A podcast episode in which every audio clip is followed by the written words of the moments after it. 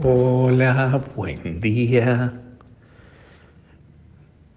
Lo, lo, más grande y lo que mejor hoy le podemos pedir al Señor es la fe como la, la fe del centurión, que nos cuenta el Evangelio de hoy de Lucas 7, 1, 10.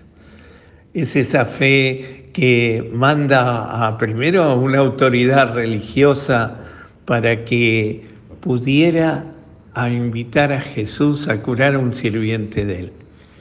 Y que, que en el camino se empeora y entonces manda a decirles que, que ni siquiera se acerque a la casa, basta con que diga una palabra quedará sana, porque así como a él le obedecen, Dios también lo va a escuchar a él.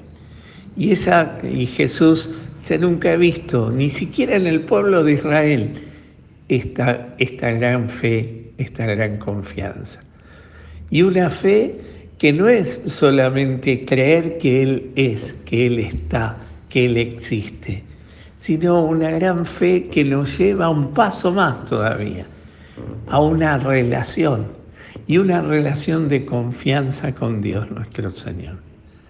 Pidámosle esa gran fe al Señor para nosotros hoy y es esa la misma fe grande que fue la de María, que al ver a su hijo morir en la cruz, sin embargo siguió confiando en el plan salvífico de Dios y acompañó a la comunidad y lo vio resucitado y se vio llena del Espíritu Santo el día de Pentecostés.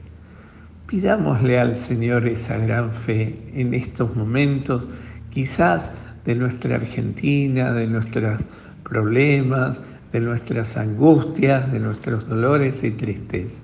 Una gran confianza en Él. Pidámoselo al Señor.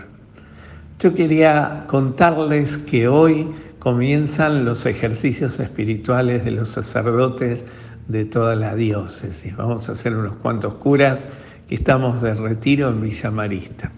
Por lo tanto, yo durante esta semana hasta el domingo próximo voy a suspender los audios.